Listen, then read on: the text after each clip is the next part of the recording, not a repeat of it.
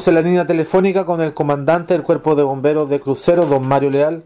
Coméntenos de un siniestro con una víctima fatal el día de ayer.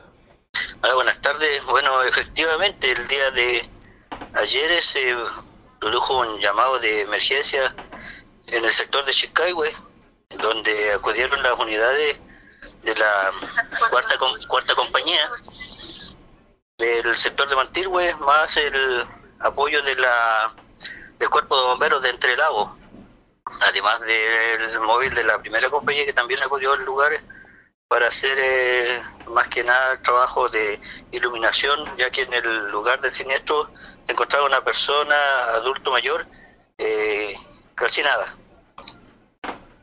Ya, eh, esta persona vivía sola, ¿qué otros antecedentes maneja? Sí, tengo entendido que la persona vivía sola en, el, en, la casa. Pero los vecinos se dieron cuenta de, que la casa se estaba ardiendo en un momento alrededor de las siete y media de la tarde, tengo entendido. ¿Las causas no las maneja del incendio usted?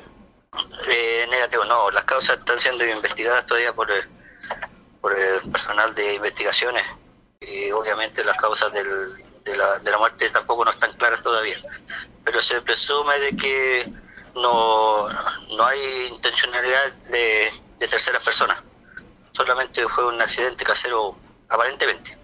Muy bien, comandante, quiero agradecer su gentileza, su amabilidad con nuestro medio, muy amable.